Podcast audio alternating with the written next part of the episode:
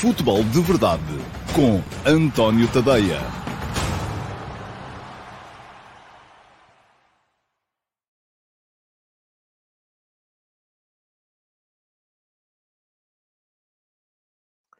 Ora então, olá a todos, muito bom dia e sejam muito bem-vindos à edição número 816 do Futebol de Verdade. Hoje é segunda-feira, dia 29 de maio de 2023 e um, no sábado, anteontem, portanto, o Benfica uh, garantiu a conquista do campeonato da Liga Portuguesa de Futebol, uh, superando o Futebol Clube Porto por dois pontos. Ambas as equipas ganharam na última jornada, ganharam pelo mesmo resultado, 3 a 0, o Benfica em casa ao Santa Clara, o Futebol Clube Porto em casa ao Vitória Sport Clube, o que significa que terminaram então uh, com a mesma uh, diferença de pontos que traziam uh, para esta ronda do campeonato, que eram dois pontos. Ora, eu tinha aqui uma nota a dizer-me que a ligação não estava fantástica, mas eu creio que será. Um, creio que estará tudo bem. Bom, uh, ia a dizer que uh, já escrevi sobre o tema, estive uh, muitas horas em, em estúdio na RTP eh, no sábado, como acontece todos os anos, para acompanhar as eh, festas dos, eh, dos campeões. E vou aqui hoje falar um bocadinho mais sobre aquilo que são ao que foram as eh, principais valências da equipa que foi campeã nacional, o Benfica. Aliás, já escrevi um texto sobre o tema, eh, como fiz também o ano passado e há dois anos e por aí afora, eh, que, a tentar desmontar e a tentar explicar o que é que fez da, da equipa campeã, a melhor equipa do campeonato. Eu sou daqueles que acha sempre, não me recordo da última vez em que achei uma coisa diferente, que a melhor equipa acaba por ganhar os campeonatos. Pode até em alguns momentos da época, haver equipas que se mostram superiores, mas acabam por não ser suficientemente um, consistentes e por isso mesmo, se não conseguem mais pontos, geralmente num campeonato como este, é muito difícil uh, a melhor equipa não ser campeã, e temos exemplos disso. Uh, por exemplo, aquilo que se passou na Alemanha neste, neste fim de semana, e, no, sobre o que também vou falar, e até mesmo aquilo que poderia passar-se eventualmente em Portugal, uh, caso, por exemplo, o Benfica não ganhasse esta última jornada, já não, ou se tivesse perdido com o Santa Clara, já não seria campeão, então já não era a melhor equipa. Não, porque tinha falhado precisamente no momento em que era importante colocar a pedra final uh, em cima do assunto. Ora, muito bem, o texto que eu escrevi sobre o Benfica e as suas principais armas está aqui. Vai ficar aqui um link para uh, poderem uh, ler, aqueles que quiserem fazê-lo. E aqui embaixo uh, está a passar também o endereço do meu Substack, que é onde eu escrevo, tadeia.substack.com. quem quiser dar lá um salto no final do programa, uh, pode também ler sobre outras coisas, porque há lá muita coisa, muito texto, muita história contada e muita história ainda por contar. Deixa-me só, uh, antes de uh, avançar com o programa, uh, dizer-vos que fiz aqui uma ligeira alteração na orgânica do programa desta semana, porque aquilo que estava previsto, eu anunciei aqui na semana passada, era fazermos hoje o balanço do fim de semana e do campeonato, fazermos amanhã a seleção do 11 do ano. E depois, quarta e quinta, uh, fazermos então uh, uh, uma, uma avaliação de mercado daquilo que pode vir a ser o futuro do, do campeonato, de, das equipas principais do campeonato. Um, mas a questão é que ontem acabei por não colocar as sondagens em andamento no meu, no meu Instagram. E por isso mesmo vamos mudar aqui um bocadinho a maneira como as coisas vão ser feitas. Vamos ter hoje o balanço deste fim de semana e do resto e do, e do, do, e do campeonato. Amanhã e na quarta vamos fazer então uma, uma o, o, a antecipação do mercado dos quatro primeiros clubes. Eh, já amanhã Sporting e Sporting Clube Braga, o que é que se pode esperar do mercado do Sporting e do Sporting Clube Braga. E depois na quarta, o que é que se pode esperar do mercado do Porto e do Benfica. E então na quinta, sim, faremos aqui uh, a eleição do 11, ou darei aqui nota daquilo que é a eleição, a vossa e a minha, do 11 do ano uh, no nosso uh, campeonato. Sexta-feira, antecipação da final da Taça de Portugal, que se jogará no domingo entre Futebol Clube Porto e Sporting Clube Braga, e depois, na segunda-feira que vem, de hoje a oito dias, a revisão da final da taça, naquela que será a última edição do Futebol de Verdade desta temporada. O Futebol de Verdade depois voltará no início da próxima época. Vou continuar a escrever regularmente, mesmo durante o defeso, no Substack, neste endereço que está aqui em baixo, tadeia.substack.com, e vou deixar-vos aqui em cima também uh, um uh, link para poderem dar lá um salto e para poderem fazer a subscrição uh, precisamente do meu uh, Substack. Há assinaturas gratuitas, não pagam rigorosamente nada, também não têm acesso a tudo, e há assinaturas pagas, uh, 5 euros por mês ou 50 euros por ano, para quem quiser fazer uma subscrição anual e dessa forma aproveitar os dois meses de borla que estão nesta promoção, para quem faz a subscrição anual. Um, quem fizer a subscrição premium, é, que é tal que vos custa 5 euros por mês ou 50 euros por ano, tem acesso a uma série de outras uh, possibilidades, como por exemplo ao meu canal de Telegram, onde recebo os textos em áudio, lidos por mim, para poder ouvir enquanto cumpro outras tarefas do dia a dia, ao meu servidor de Discord, onde temos diversas uh, chat rooms para podermos ir mantendo a conversa em dia uh, acerca de futebol, uh, e também ao Futebol de Verdade da próxima sexta-feira, que vai ser, como é sempre à sexta-feira, feito com interação em direto com o live chat, mas só poderão entrar no live chat na sexta-feira os subscritores premium do meu Substack. Já ficou o link lá atrás para quem quiser fazer esta subscrição e por isso mesmo, já sabem, é só dar lá um salto. O processo é relativamente simples e para poderem vir a fazer parte do, da minha uh, comunidade. Eu já vos disse, gostava de, até ao final da época, uh, chegar aos 6 mil seguidores aqui no meu uh, canal de YouTube e de chegar aos uh, 5 mil subscritores gratuitos no meu Substack. Está mais fácil aqui no YouTube do que está no Substack, mas já sabem, se deixarem lá o vosso e-mail, uh, é a melhor maneira para que, para que têm para garantir que recebem os textos no vosso endereço de e-mail e não ficam a depender dos algoritmos das redes sociais, que já se sabe que uh, umas vezes mostram e outras vezes não mostram. Ora, muito bem. Vamos lá então uh, arrancar Uh, com o uh, programa de hoje, uh, deixem-me só chamar a vossa atenção para o facto de, apesar de não haver interação com o live chat,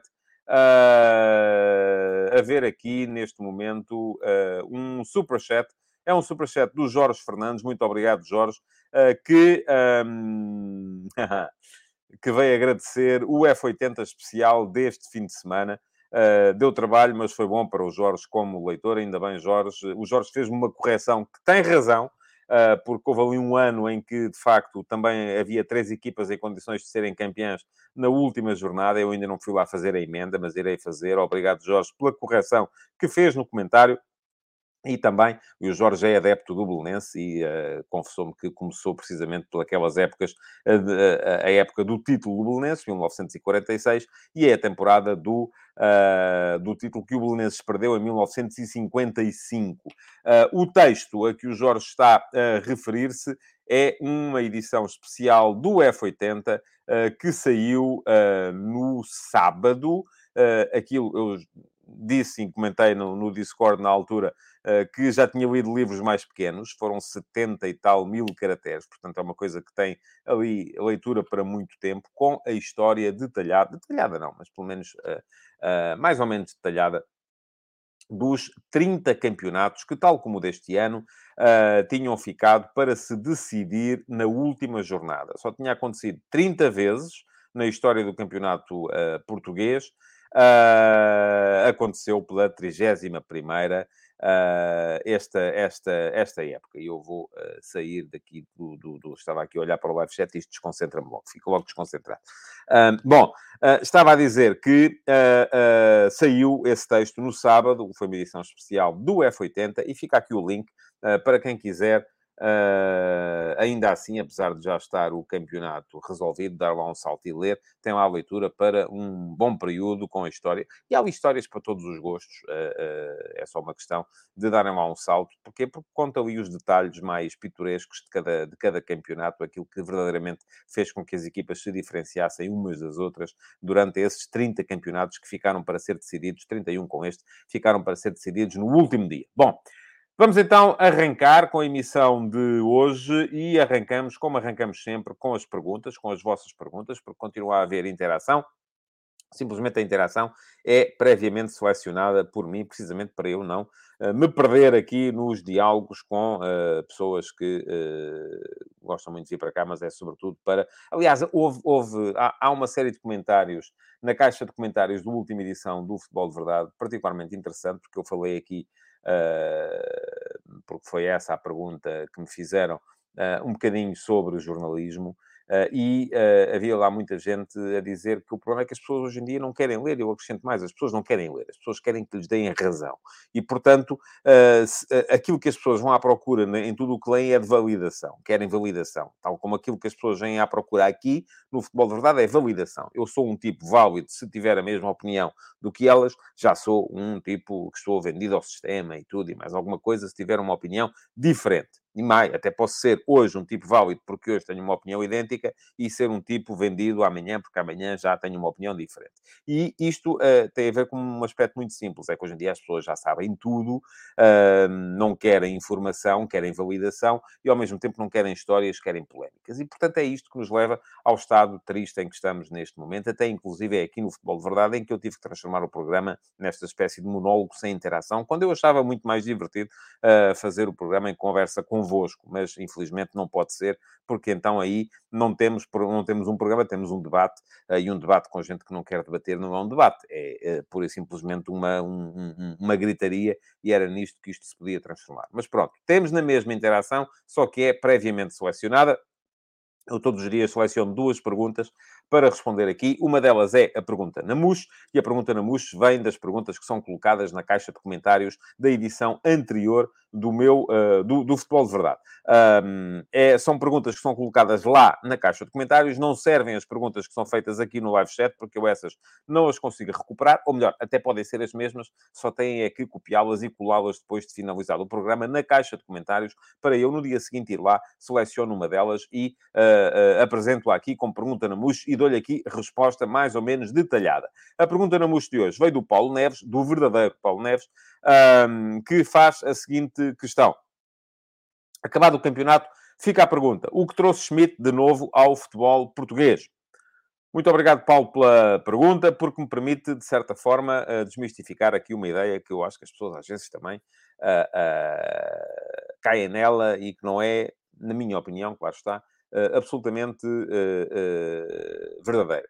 Que é, para responder à sua pergunta, o que trouxe Schmidt de novo ao futebol português eu vou-lhe responder assim: nada. Uh, e a seguir, a, nada, ponto final. E a seguir digo: e depois? Ponto de interrogação. O campeonato não tem que premiar, não há aqui um prémio de inovação. Isto é, não é todos os anos ah, no campeonato premiado o treinador mais inovador. A equipa que ganha o campeonato não é necessariamente aquela que apresenta uh, o futebol mais inovador, o futebol mais diferente de tudo e mais alguma coisa. Aliás, curiosamente, é claro que há quem consiga conciliar as duas coisas, quem consiga estar numa permanente luta contra o status quo e numa permanente luta contra uh, a, maneira, a maneira que é tida como uh, uh, bem-sucedida de fazer as coisas e quem procure permanentemente andar a, a, a, inovar e mudar e tal. E, curiosamente, ainda ontem um, tive uma troca de mensagens muito interessante com o, com o meu amigo e companheiro Rui Malheiro, a propósito, porque ele enviou-me um, um, um, print screen com os posicionamentos do Manchester City e do Guardiola neste momento, e chegámos os dois ali à conclusão, rapidamente, uh, que o City estava a fazer tudo um bocadinho em contraciclo com aquilo que, que é feito no futebol uh, mundial neste, neste momento. Um, cada vez mais, e, e, cada vez mais eu fico espantado, porque cada vez mais as pessoas se centram naquilo que é menos importante, que é se o, se o, se o Benfica joga em 4-4-2 ou em 4-2-3-1, uh, ah, se o Porto joga em 4-4-2 ou em 4-3-3, uh, ah, se o Sporting, o Sporting não, o Sporting joga sempre em 3-4-3, uh, mas enfim, já tem ali momentos em que começa a defender em 4-2-4, precisamente para ter uma maior capacidade para meter pressão na frente, se o Braga joga em 4-4-2 ou em 4-2-3-1 também, e isso realmente é o que menos importa, porque os, os posicionamentos são apenas pontos de partida, embora sejam pontos de partida importantes, mas são apenas pontos de partida para dinâmicas que elas sim são fundamentais. E aquilo que, o, o que se via naquele print screen que o Rui uh, me tinha enviado por, por WhatsApp, e depois estivemos ali a debater aquilo um bocado, é que o Pep Guardiola neste momento está a fazer tudo ao contrário daquilo que se convencionou como sendo moderno. Uh, cada vez mais as equipas modernas fazem, uh, começam a defender na frente em, com referências individuais e defendem zona atrás. Ora, aquilo que está a fazer neste momento o Pep Guardiola é exatamente o contrário. Está a fazer zona na frente e referências individuais atrás. É um bocadinho a recuperação daquilo que, que era o futebol do Barcelona do Cruyff, também e do Ajax, do, do Rinos Michels um, e do Stefan Kovacs, com uh, marcações individuais atrás e pressão zonal na frente. mas aquele print screen que o Rui me tinha enviado, inclusive, era de um jogo contra o Brighton, em que, o, precisamente por causa dessas referências individuais atrás, uh, o, o, Manchester City defendia sem ninguém na zona central. Porquê? Porque o Brighton não tinha ninguém a atacar na zona central. Avançava muito os extremos e os avançados, uh, e o, o ponta de lança baixava muito ao encontro dos médios. Então, uh, o, o City, como defendia individual atrás, estava completamente, tinha dois laterais abertos junto às alas e tinha os dois centrais quase a defenderem junto aos médios, porque era aí que eles tinham que ir buscar as suas referências. Ora, a maior parte das equipas faz ao contrário neste momento, faz referências individuais na frente, isto é, começa começam a defender naquela primeira pressão com referências individuais, vai cada um ao seu, vai cada um ao portador da bola, sobretudo, e depois atrás fazem então aí sim defesa zonal para não se deixarem arrastar e não abrirem espaços que depois podem vir a ser aproveitados, porque é muito perigoso defender desta maneira. Uh, e, portanto, para responder à pergunta do Paulo, uh, que é em torno desta ideia, de, afinal de contas, o que é que trouxe de novo o Roger Schmidt ao futebol português? Eu digo-lhe nada. Uh, o Roger Schmidt jogou no Benfica exatamente como jogava na época passada no PSV Eindhoven. qualquer treinador que quisesse perceber como é que jogava, enfim, há ali algumas nuances, e uma delas, a principal, eu acho que tem a ver com a diferença, enfim, as nuances têm sempre a ver com a diferença de comportamento dos jogadores e a diferença de características dos jogadores, porque ter o Rafa como segundo avançado é muito diferente de ter o Mário Götze, que ele tinha no PSV. Um, e, portanto, há ali algumas nuances que têm a ver uh, com aquilo que faz o segundo avançado, se é um jogador que retrai mais para lançar ou se é um jogador que acelera mais o jogo quando tem bola nos pés, uh, caso do, do Rafa, mas o resto é muito idêntico àquilo que fazia o PSV e é muito em linha com aquilo que, uh, por ser a tal escola do gegenpressing, do contra-pressing, da contra-pressão, que se impôs no futebol alemão desde o, o, o Ralf Rangnick e depois com o sucesso que se viu, sobretudo no Jürgen Klopp, um, não é de facto nada de que, que, o Sérgio Conceição não tivesse já feito no Futebol Clube Porto N vezes, porque o Porto é um seguidor, uh, o Sérgio Conceição é um seguidor atento do, da, da, escola de futebol alemã e ele próprio já disse várias vezes que o campeonato que mais gosta de acompanhar é a Bundesliga. Mas, um, agora a questão aqui é, mas porquê é que havia, se, se, se há uma maneira em que um treinador confia, em que o treinador acha que é uma maneira suficiente e que é a melhor maneira que ele tem para chegar à vitória, para ganhar, por que razão é que não há de adotar essa maneira de jogar? Houve pequenas nuances em que o Benfica foi mudando, e já vamos lá chegar quando chegarmos ao ataque organizado do, do programa de hoje. Um, vai ter o Benfica seguramente que mudar alguma coisa desta época para a próxima, porque me parece que já há uh, antídotos a serem colocados em, em, em prática, uh, mas para já esta maneira, que era a maneira que ele usava no PSV, foi a maneira que ele achou que melhor lhe garantia a possibilidade de ter sucesso e, teve sucesso. Portanto, não vejo aí nenhum problema, não acho nada uh, que seja preciso ser absolutamente inovador para se ser ganhador. Não, no fim, aquilo que conta é quem ganhou. Uh, e quem chegou ao fim em primeiro. E quem chegou ao fim em primeiro foi o Benfica, do Roger Schmidt. Portanto, o Roger Schmidt acabou por fazer aquilo que tinha que fazer.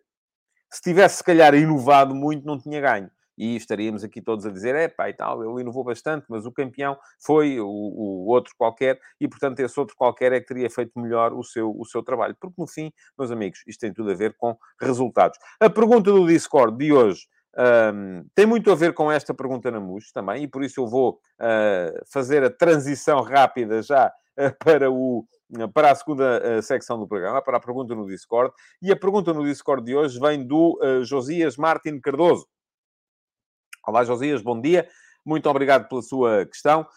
E o Josias deixa, deixou lá no, na, na chat room, que se chama precisamente Perguntas do Discord, no meu servidor do Discord, a seguinte questão. Schmidt é campeão logo no primeiro ano como treinador do Benfica. tal como foi Sérgio Conceição no Porto e Ruben Amorim no Sporting. No primeiro, este no primeiro ano completo, sim. No primeiro ano em que esteve, entrou em março, já não podia ser campeão, dada a distância a que o Sporting estava dos primeiros. A que se deve este fenómeno? Pouco conhecimento das equipas adversárias de como os contrariar? Falta de competitividade do campeonato?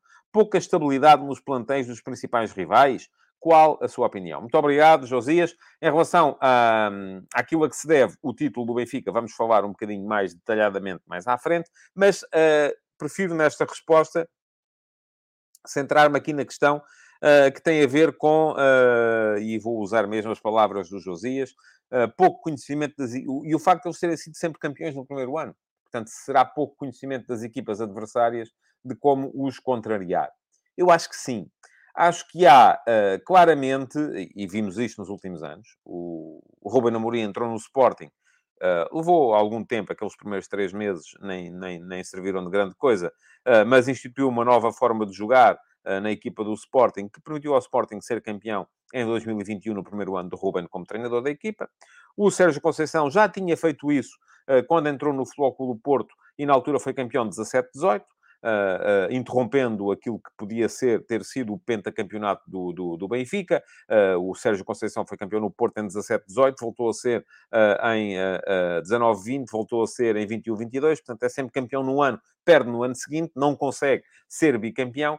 Uh, e uh, o Schmidt foi campeão agora este ano, em 22, 23, também no primeiro ano em que se apresenta como treinador do Benfica. E eu acho que aqui é evidente que há dois fatores. Um fator é, chega um novo treinador, impõe uma nova forma de jogar e há uma incapacidade dos adversários para encaixarem naquele futebol até determinado ponto.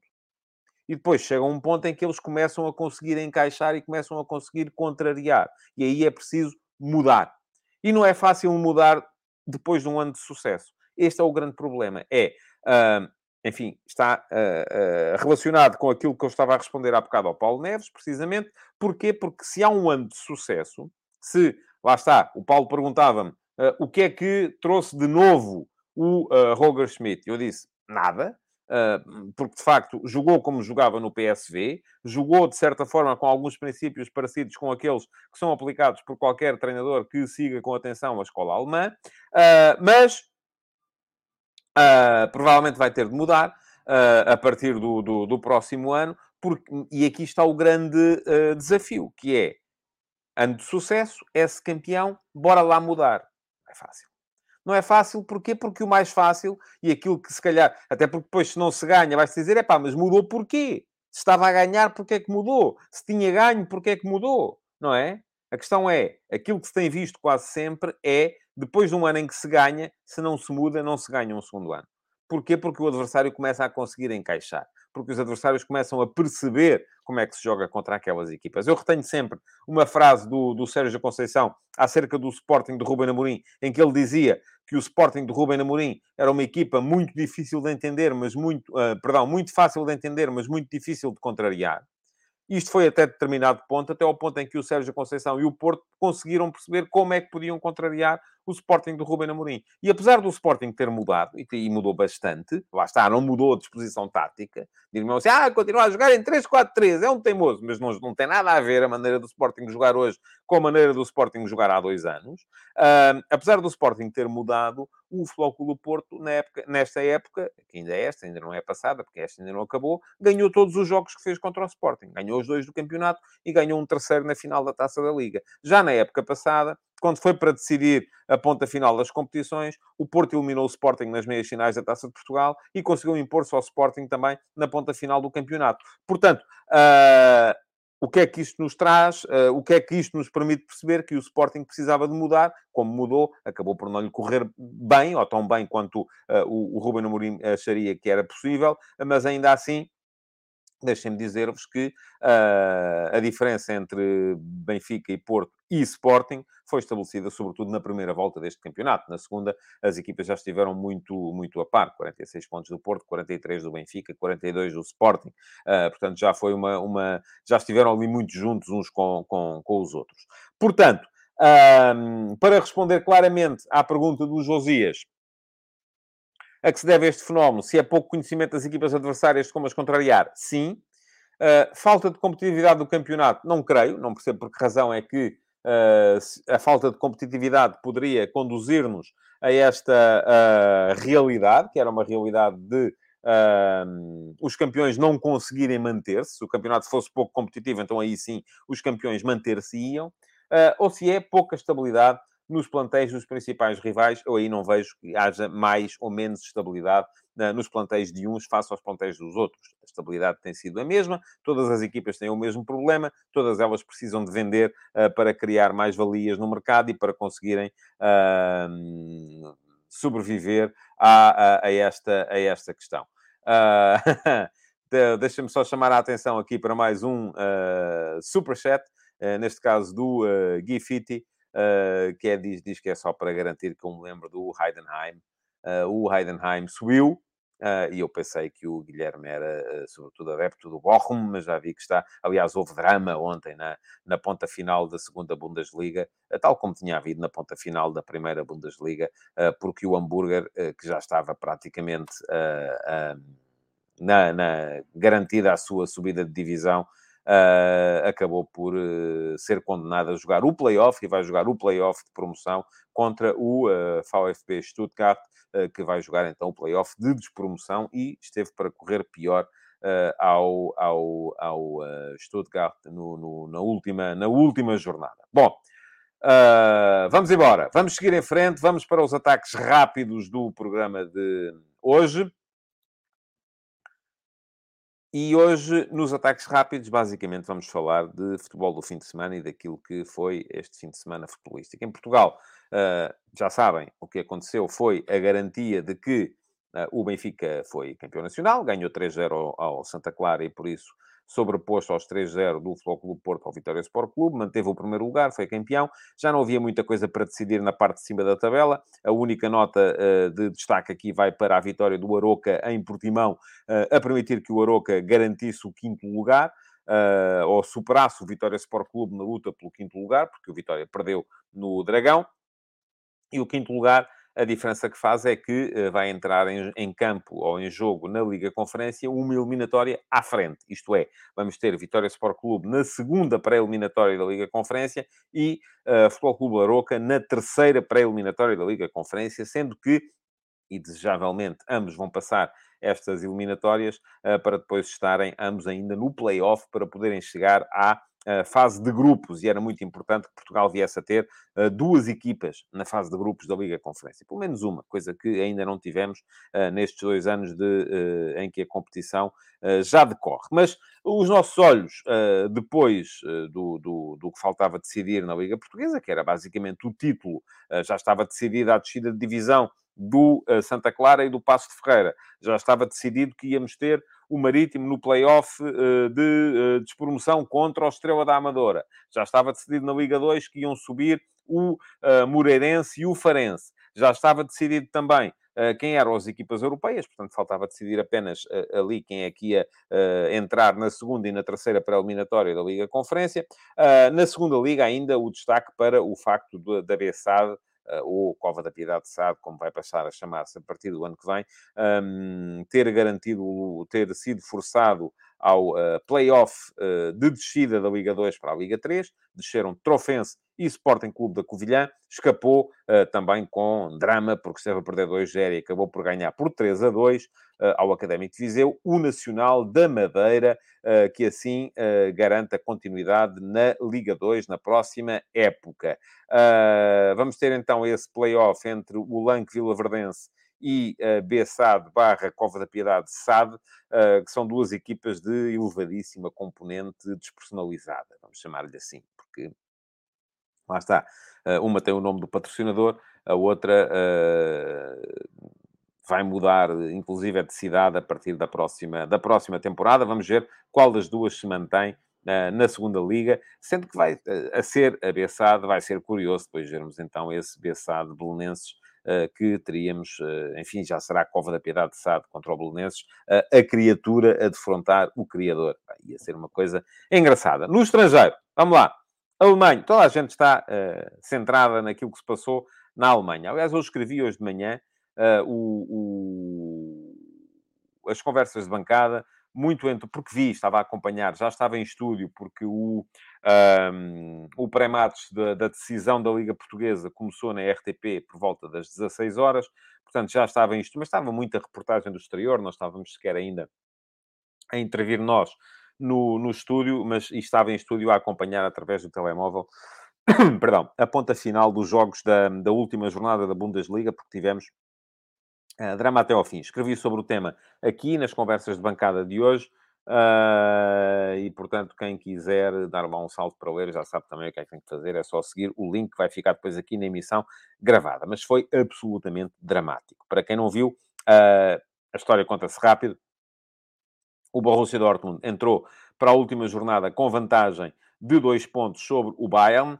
Um, precisava simplesmente de ganhar em casa uh, o uh, jogo contra o FSV Mainz, uh, sendo que o Mainz já não podia descer de divisão, já não podia chegar às competições europeias, vinha com quatro derrotas consecutivas, era uma equipa absolutamente em férias e, portanto, não era de esperar. Aliás, ainda no, na sexta-feira, houve aqui perguntas no, no, no futebol de verdade. Uh, epá, garantido o título do Borussia Dortmund? Não estava garantido e tanto não estava que acabou por, uh, por ir uh, pelo cano.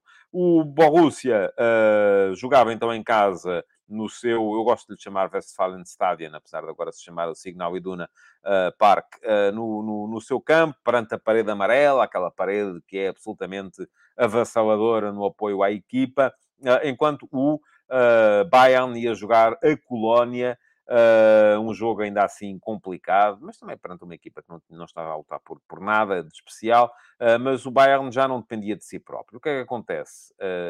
o Mainz marca, o uh, Borussia falha um penalti, foi marcar o Sebastião Aller, não percebo muito bem porquê, porque estava em campo o Emre Can, e o Emre Can é o marcador de penaltis do Borussia.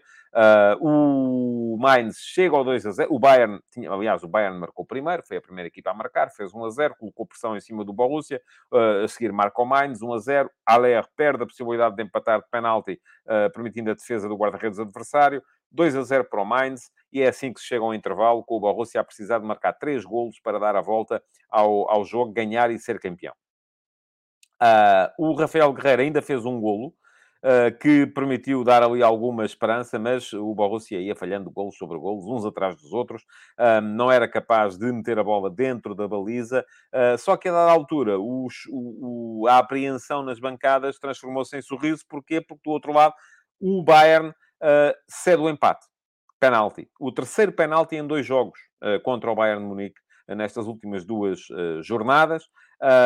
o Colónia empatou, 1 a 1, e com este 1 a 1, mesmo a perder, o Borussia era outra vez campeão. Só que não durou muito, Uh, o Jamal Musiala fez um golaço, deu 2 a 1 ao Bayern e tudo o que o Borussia conseguiu foi já nos descontos fazer o 2 a 2. Chegaram ao empate, não chegou, as duas equipas acabaram empatadas com 71 pontos, mas sobrepôs o Bayern nos critérios de desempate. 11 título consecutivo do Bayern e, no entanto, aquilo a que se assistiu no final, e foi sobre isso que eu escrevi, foi no Signal Iduna Park, ou no Westfalen Stadion, se quiserem chamar-lhe assim, a parede amarela a cantar o nome do Edin Terzic, o treinador do Borussia, uh, que saiu em lágrimas, emocionado, comovido com o apoio que lhe estava a ser ali demonstrado, e uh, em Munique, depois do jogo, não se soube antes, mas depois soube-se que já estavam uh, decisões tomadas e comunicadas antes do jogo, despedidos o Oliver Kahn, CEO do Bayern, foi despedido pela direção, e o Hassan Salihamidzic, o diretor desportivo do Bayern também, Porquê? Por causa da atrapalhada, que basicamente foi esta época do Bayern. Um, não se vê como é que o Bayern, nos tempos mais próximos, pode facilitar tanto como facilitou este ano e, mesmo assim, ganhou o 11 troféu consecutivo na Bundesliga. Isto pode ser um problema? Pode, mas ainda assim tivemos estádios cheios e tivemos emoção a rodos no último dia. Uh, acho que isto faz com que as pessoas sintam vontade de voltar o mais rapidamente possível aos estádios na próxima, na próxima época. Mais coisas na Alemanha, então, aí do Heidenheim já, já falámos há bocado, para vos dizer uh, que o uh, Union Berlim juntou-se ao Leipzig na Liga dos Campeões, confirmou a qualificação para a Champions League, que o Stuttgart uh, beneficiou de um golo do Tiago Tomás no último minuto uh, do jogo contra o Hoffenheim para garantir a presença na uh, no play-off contra o Hamburger SV, uh, ou, enfim, não lhe vamos chamar... E há bocado o, o, vi que o, o, o Guilherme estava aqui a... a eu, eu, sou um fanático dos nomes dos clubes, eu nunca digo Hamburgo por uma razão muito simples. Uh, e quem sabe, sabe que a cidade, mesmo em alemão, é Hamburg, uh, e o clube é Hamburger. Portanto, quando muito eu poderia dizer o hamburguês ou o hamburguense. Um, não, ser, não será nunca o Hamburgo, uh, como digo, por exemplo, o Futebol Clube do Porto, porque enfim, é o nome do clube, é o nome da cidade. Aqui corresponde. Uh, no caso do Hamburger, não, não, não, não, não corresponde. Uh, mas enfim, isto é um preciosismo meu, é, é de levá-lo até ao final da minha, da minha carreira, este tipo de preciosismos. Uh, descem uh, Schalke 04 e o Hertha, uh, o Stuttgart Uh, vai então jogar esse playoff de permanência contra o uh, Hamburger SV. A Inglaterra uh, já havia campeão, e aliás o City apresentou uma segunda equipa e perdeu nesta última jornada, já nem se interessou muito. O que esta última ronda nos permitiu ver foi a perda de pontos do Newcastle contra o Chelsea, empataram. o, que, o que quis dizer que o Manchester United, ganhando, garantiu a terceira posição, Newcastle em quarto, vão todos para a Liga dos Campeões, mas, mais importante, a vitória do Aston Villa, do Unai Emery, 2 a 1 ao Brighton, garantiu um lugar na Liga Conferência, porque já estavam Brighton e Liverpool na Liga Europa. O Tottenham, mesmo ganhando por 4 a 1 uh, eh, no terreno do Leeds United, fica fora das competições europeias na próxima época, o que é um major blow para a equipa do uh, Tottenham um, e para o investimento que eles querem com certeza fazer no reforço da equipa. Vamos ver se fica o Kane, se não fica o Kane, uh, se o Kane vai para o Manchester United, como se diz que pode ir, uh, se a equipa vai investir, quem é o treinador que vai para lá, que se deixa enganar, vou dizer-lhe mesmo assim, pelo Daniel Levy para, para ir para lá. Embaixo, uh, escapou o Everton com um gol do Ducouré, e o Everton não faz muitos golos, ganhou por 1 a 0 ao Bournemouth uh, e ganhou e, e, garantiu a manutenção. Desceram de divisão, além do Southampton, que já se sabia, Leeds United e Leicester City, duas equipas grandes. O Leicester foi campeão há poucos anos, o Leeds United era a maior equipa de Inglaterra na década de 70 do século passado, mas vão os dois para a segunda, para o segundo escalão, para o Championship. em Espanha, confirmou-se a Real Sociedade na Liga dos Campeões, mesmo tendo perdido por 2-1 em Madrid com o Atlético, beneficiou da derrota do uh, Villarreal, uh, também em Madrid por 2-1 com o Raio Vallecano. Uh, portanto, também já definidos os quatro participantes espanhóis na próxima Champions: o Barcelona, o Real Madrid, o Atlético de Madrid e a Real Sociedade. Esta era uma das coisas que bastava para que o Futebol Clube do Porto, ou o segundo do Campeonato Português, que agora já se sabe que é o Futebol Clube do Porto, viesse a garantir a presença no pote 2 da próxima edição da Liga dos Campeões. Portanto, já estamos seguros.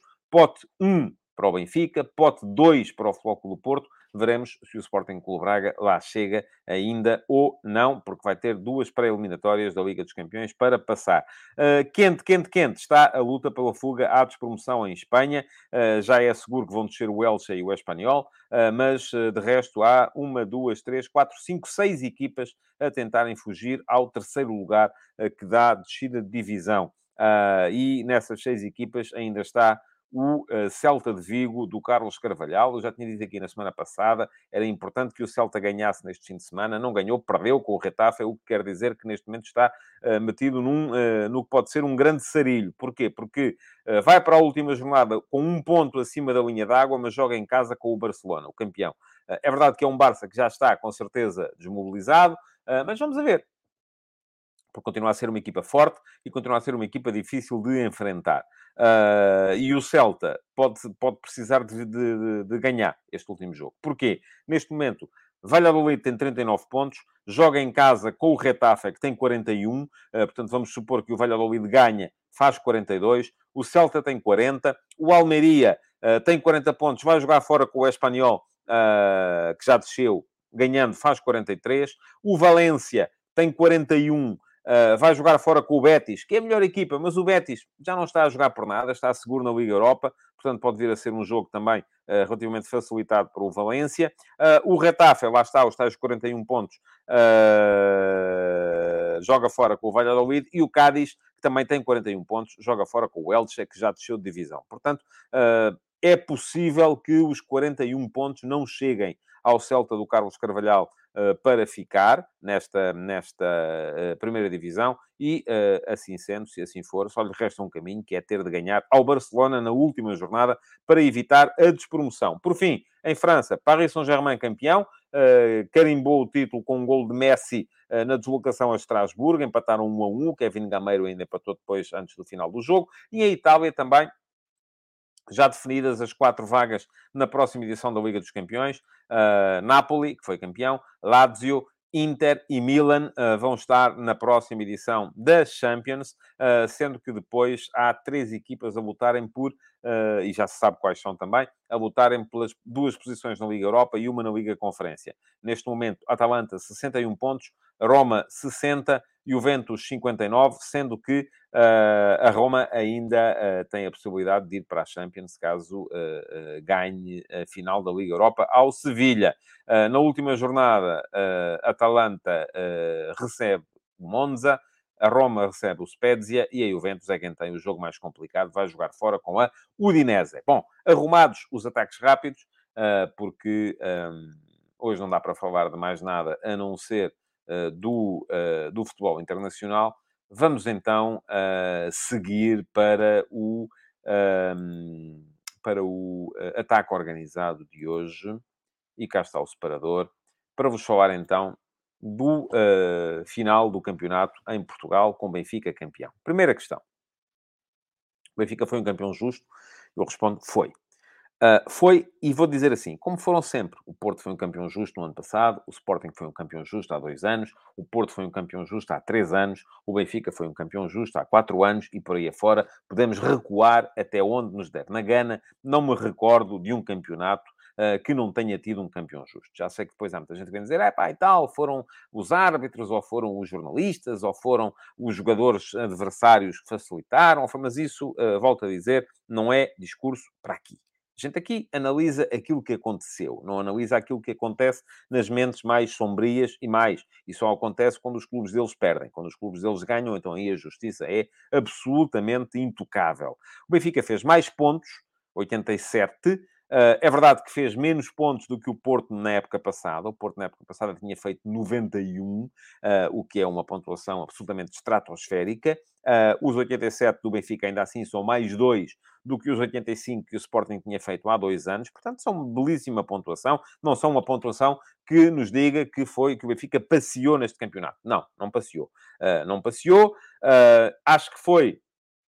E ainda no outro dia eu disse Acho que o Campeonato Português teve períodos em que quem estava melhor era o Benfica, teve períodos em que quem estava melhor era o Porto, teve períodos em que quem estava melhor era o Braga, teve até períodos em que quem estava melhor era o Sporting. No entanto, o Benfica foi a equipa que teve períodos mais longos uh, a estar melhor do que os adversários. Por isso mesmo chegou ao final com mais pontos, 87, com mais golos marcados, 82, teve o melhor ataque, com menos golos sofridos, 20, teve a melhor defesa também, ou a defesa menos batida. Foi a equipa que teve mais vitórias, 28 uh, eh, contra 27 do Clube Porto. Foi a equipa que teve menos derrotas, 3, tantas como o Clube Porto, também só perdeu uh, 3 vezes. Um, e depois, não foi de facto a equipa melhor se fizermos aqui um mini campeonato entre grandes, isto é, se só contassem para definir o campeão os jogos entre os quatro primeiros, o Benfica não teria sido campeão, teria sido o Porto. O Porto, nesse mini campeonato, fez 13 pontos, o Benfica fez 8, o Sporting fez 6,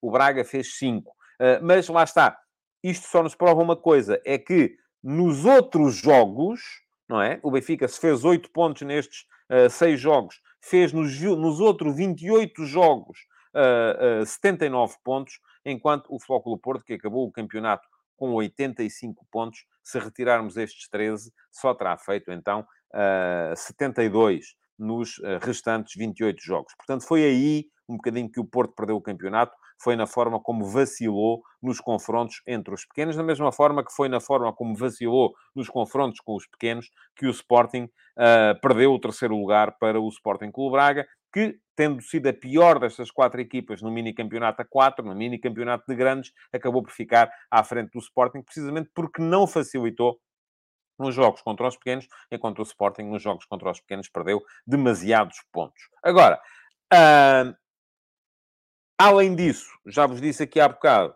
o Benfica foi a equipa que manteve a consistência durante mais tempo. Um, o Porto fez uma super segunda volta, fez 46 pontos na segunda volta. Na segunda volta, o Porto ganhou 3 pontos ao Benfica, 4 ao Braga, uh, perdão, 4 ao Sporting e 8 ao Braga. Uh, mas a primeira volta do Porto tinha sido uh, pior do que a do Benfica e a do Braga, e foi pior do que a primeira ou a segunda volta do Benfica. O Benfica fez 44 pontos na primeira volta, 43 na segunda. Isto mostra uma coisa que é regularidade. O Porto fez 46 na segunda, que foi a melhor metade de campeonato que se pode ver uh, em qualquer equipa esta época, mas só tinha feito 39 na primeira. Uh, o Braga também foi relativamente regular, 40 na primeira, 38 na segunda, e o Sporting fez também uma primeira volta muito aquém, ficou-se pelos 32 pontos, uh, quando depois fez 42 na segunda. O que é que isto nos diz? que o Benfica foi, de facto, além da equipa mais regular, a equipa que menos perdeu pontos em jogos contra os, os, adversários mais fracos, e isto acabou por lhe permitir ser, chegar ao final do campeonato como campeão. Quais foram as principais, os principais argumentos do Benfica no ataque a este campeonato? Bom, primeiro que tudo, escolha do treinador. Acho que foi uma belíssima escolha. Acaba por revelar-se uma belíssima escolha. Uh, tal como vimos na, na, na pergunta na MUS, o Schmidt não trouxe nada de rigorosamente novo. Não.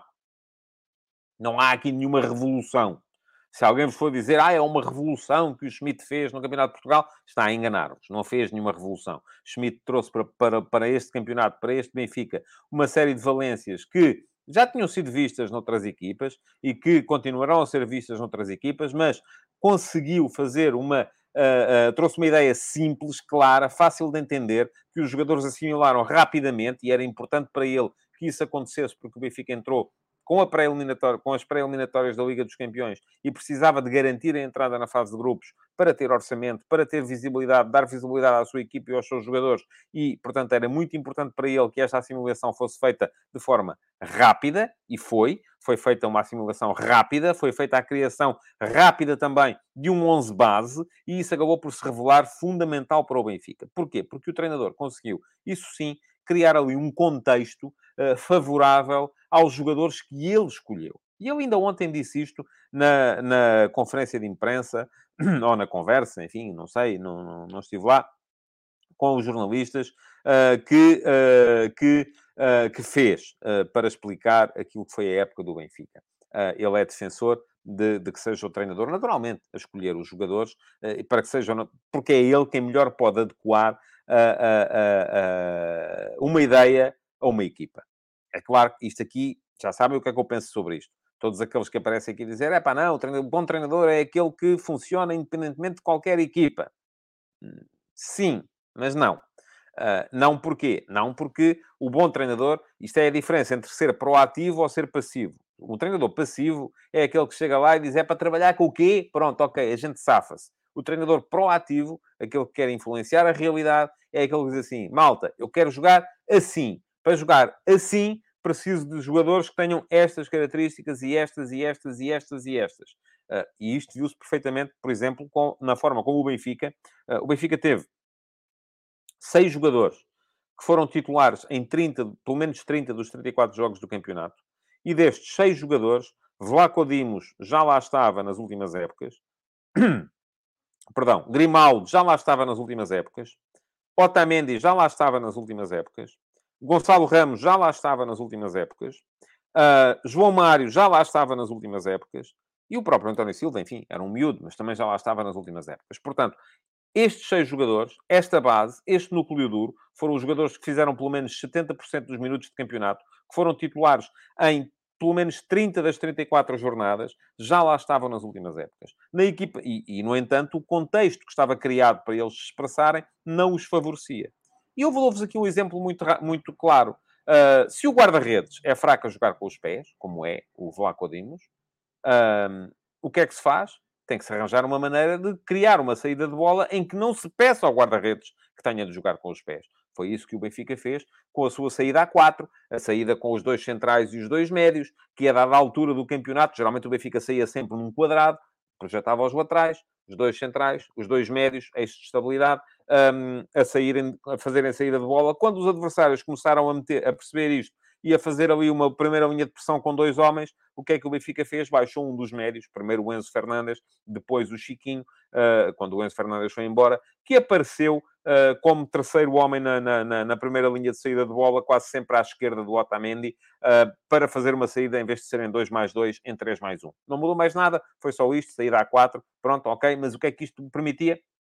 O guarda-redes não tinha que uh, intervir, porque o Vlaco Dimos claramente não é um bom guarda-redes a jogar com os pés. Se o Otamendi e o Grimaldo são dois jogadores de, de, da linha defensiva que deixam muito espaço nas costas, uh, no caso do Grimaldo, ou que são pouco confortáveis em recuperação uh, do, da, da, profundidade, no caso do Otamendi, o que é que se pode fazer? É tirá-los da equipa? Não. É jogar com a linha defensiva mais baixa? Não. É, pura e simplesmente, reduzir o total de bola descoberta no adversário. O que é que é bola descoberta? É bola sem pressão. É a bola em que o adversário tem tempo para levantar a cabeça, olhar, perceber, ver onde é que está o espaço e meter lá a bola. Ora, como é que o Benfica contrapôs ou criou tal contexto favorável ao Grimaldo e ao Otamendi? Pura e simplesmente metendo mais intensidade na primeira linha de pressão na reação à perda. E isto foi fundamental no, na criação de, do contexto da equipa do Benfica. Se o João Mário, que se bem se lembram, na época passada, já era suplente do Tarap, já era suplente do Maite, uh, era um jogador que não servia para o Benfica,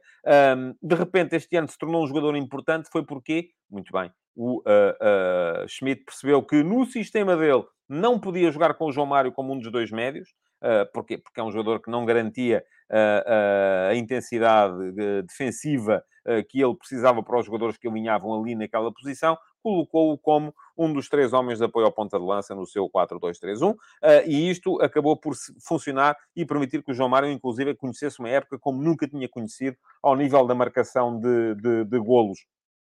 Se o Gonçalo Ramos, por fim, perdão, é um avançado que não é dado a grandes primores técnicos, se é um jogador que não é um tecnicista, não é um criativo, não é, é sobretudo um jogador intenso, de, de, pressão. O que, é que, o que é que o Benfica fez? Muito simples, é criar as condições para que esse avançado, o avançado do Benfica, seja um jogador sobretudo, agressivo no ataque ao primeiro posto, agressivo nas antecipações, agressivo no ataque aos cruzamentos, agressivo no momento de contrapressão, agressivo no momento de contrariar uh, uh, uh, o adversário no momento em que a equipa responde à perda da bola. E depois, o resto foi, foi só aplicar ali as, as ideias que ele já trazia, de facto, do, do, do PSV. Portanto, esta criação ou esta aplicação de uma ideia simples, nada inovadora, a um grupo uh, que tinha os seus defeitos, e esses defeitos tinham vindo a ser vistos nas últimas temporadas, acabou por funcionar também graças a um outro aspecto em que eu confesso achei que uh, poderia ser o principal problema desta equipa do Benfica. E qual é o aspecto que eu estou a falar? A gestão do plantel. Uh, Schmidt foi, de todos os treinadores das principais equipas de Portugal, aquele que menos rodou manteve quase sempre o mesmo 11. E isto levava-nos a nós todos a agarrar-nos à doutrina e a dizer assim: isto pode ser um problema. E pode ser um problema por duas razões. Primeiro, porque os titulares vão chegar ao final da época presos por arames, sem conseguirem já dar rendimento, cansados, fatigados, arrebentados, esticados ao máximo. Segundo lugar, porque no banco vão estar jogadores que não vão ser capazes de dar resposta quando forem chamados. Uh, porquê? Porque estão pouco rodados. Uh, e, portanto, isto vai ser um problema para o Benfica. O Benfica vai cair na ponta final do campeonato. Ora, isto não aconteceu. E não aconteceu por duas razões também. Primeira razão, gestão do grupo uh, com base num aspecto, no melhor doping ou no melhor doping que qualquer equipa pode conhecer, que são as vitórias. Se formos a ver, o Benfica perde, perdeu durante toda a época, em todas as competições, quatro jogos. Três deles foram no período de uma semana. E sucederam-se ao primeiro, que foi, o, que foi a derrota contra o Futebol do Porto, no jogo em que o Benfica podia ter acabado com o campeonato, mas naquele dia, é preciso dizer, o Porto foi melhor. E como o Porto foi melhor naquele dia, reduziu a distância ou a diferença de 7, perdão, de 10 para 7 pontos, o Benfica, em vez de acabar com o campeonato, começou a duvidar de si próprio. Começou a sentir menos o tal doping, que é o doping das vitórias. O que é que aconteceu a seguir? Derrota com o, com o Chaves, derrota com o Inter de Milão, e foi a Liga dos Campeões. Derrota com os Chaves e os 7 pontos passaram a 4. Uh, e isto começou a ser visto pelo Benfica como um problema. Uh, depois, houve capacidade do treinador para dar a volta. Quando é que tinha sido a outra derrota? Contra o Braga. E quando é que foi essa derrota contra o Braga? Final de dezembro, a seguir ao Campeonato do Mundo, quando nos últimos 30 dias o Benfica só tinha feito um jogo e muitos dos jogadores estavam fora. Isto é, não houve gestão de grupo que lhe servisse uh, ou que lhe valesse nesse, nesse período. portanto, eu acho que muito do mérito do treinador tem também muito a ver com aquilo que foi a gestão uh, do grupo e a gestão desta uh, forma de encarar uh, o, o, plantel, que é muito pouco vulgar, que é ter jogadores que servem para tudo uh, e, e, ter jogadores nos quais, eu a brincar até já disse aqui, ou escrevi, uh, que o, o Schmidt não confia no Gilberto nem para o mandar e pôr o lixo ao contentor, uh, porque há ali jogadores que se via claramente que o treinador não tinha confiança neles. O que ele queria era sempre os mesmos, e se pudesse jogar sempre os mesmos, jogava sempre com os mesmos. Bom, como é que era o futebol do Benfica? Assente na posse de bola, assente na capacidade para ter a bola durante muito tempo, assente em ligações curtas e uh, na aceleração do jogo quando entrava nos últimos 30 metros. Um, isto permitia o quê? Que a equipa atacasse com muita gente e, sobretudo, que atacasse com muita gente no quadrante em que tinha a bola. Uh, já vos expliquei aqui que basta dividirmos o campo em quatro, uh, um, com, a, com, a, linha de meio campo e depois dividirmos uh, na largura o campo ao, ao meio. Se a bola entrava no, no quadrante ofensivo esquerdo, o Benfica tinha sempre sete jogadores nesse quadrante ofensivo esquerdo. Se a bola entrava no quadrante ofensivo direito, sete jogadores no quadrante ofensivo direito. Estavam sempre o ponta de lança, os três apoiantes, que como jogavam muito dentro, inclinavam-se para o lado da bola, isto é, se a bola estava no quadrante ofensivo esquerdo, o uh, atacante direito Uh, vinha dentro e jogava do meio campo do, do, do, da marca de penalti para dentro. Uh, portanto, o ponta de lança, os três apoiantes diretos, os dois médios, o defesa lateral. Já estamos a falar de 1 e 3, 4 e 2, 6 e 1, 7. Sete jogadores ali. O que é que isto facilitava? No momento de perda da bola, imediatamente a resposta à perda do Benfica era muito forte. Porquê? Era de raiz posicional. Não era que os jogadores sejam fantásticos a defender, porque não são. Há ali jogadores claramente com debilidades do ponto de vista defensivo, mas em momento de contrapressão, em momento de resposta à perda, eles estavam posicionados de maneira a poder abafar imediatamente. E é isto que explica, no meu ponto de vista, que o Benfica seja uma equipa fortíssima em reação à perda e não seja uma equipa forte em uh, pressão alta. Sempre que o Benfica tentava fazer pressão alta, uh, na saída de bola do adversário, o que é que mudava? Não dava para escolher um lado. Enquanto o Benfica, estando a atacar, uh, sabia que perdia a bola no quadrante ofensivo esquerdo, por exemplo, tinha sete homens nesse quadrante, se é o adversário que está a sair com a bola, não dá para perceber se a bola está, vai sair pela esquerda ou pela direita. É impossível. E, portanto, a equipa tem que estar mais espaçada. Tendo a equipa mais espaçada, não tendo a tal concentração elevada de elementos no, no, no sítio onde está a bola ou na zona onde está a bola, foi o Benfica repetidamente, uh, uh, uh, sentiu repetidamente dificuldades para contrariar equipas que estão mais confortáveis, por exemplo, em saída baixa. Uma equipa que seja capaz de fazer saída baixa, através, baixando os centrais, baixando os laterais, jogando com o guarda-redes, atraindo a um lado para sair pelo outro, o Benfica tinha muitas dificuldades e foi exposto várias vezes nesse tipo de situações. A que é que isto nos conduz? Aquilo que vai ser então a tal necessidade do Benfica se reinventar a partir da próxima época. Acho que uh, Schmidt, uh, tal como aconteceu com o Sérgio Conceição no ano passado, com o Ruben Amorim há dois anos, uh, com o Bruno Lage há, há, há três, com o Sérgio Conceição há quatro e por aí afora, vai ter que mudar. Vai ter que mudar das duas uma. vamos falar de mercado amanhã e depois. Aqui eh, vai perder jogadores, com certeza, vai ter que encontrar substitutos, eh, vai ter que mudar, eventualmente, no plano dos recursos humanos, vai ter que mudar também, se calhar, alguma coisa, algumas nuances no plano das ideias. Esse é o grande desafio para o Benfica nas próximas uh, temporadas. Pronto, estamos a chegar ao final, até porque estamos quase com uma hora de programa, hoje foi longo. Resta-me dizer-vos que, pedir-vos que sigam o canal, e fica aqui o link uh, para poderem fazê-lo. Uh, se forem lá e, e, clicarem em cima do botãozinho que diz inscreve-te aqui, um, cliquem também em cima do sino para ativar as notificações e para serem avisados sempre que eu começo uma nova emissão do Futebol de Verdade. De resto, se puderem deixar o vosso like, agradeço, uh, porque isso permite que o uh, programa melhore um bocadinho em termos de algoritmo do YouTube. E se puderem depois comentar na emissão gravada, deixando perguntas para serem candidatas ao, à pergunta na MUS de amanhã. Então aí, maravilha, ainda uh, é uh, melhor. Muito obrigado por terem estado aí. Amanhã, meio-dia e meia, estarei de volta. Não se esqueçam, amanhã vamos começar a falar de mercado e vamos olhar aqui no mercado do... Uh, para o mercado do Sporting e do Sporting Clube Braga, aquilo que é que, está, que podemos esperar desses mercados na próxima temporada. Muito obrigado então, um resto de bom dia a todos. Futebol de Verdade, em direto de segunda a sexta-feira, às 12h30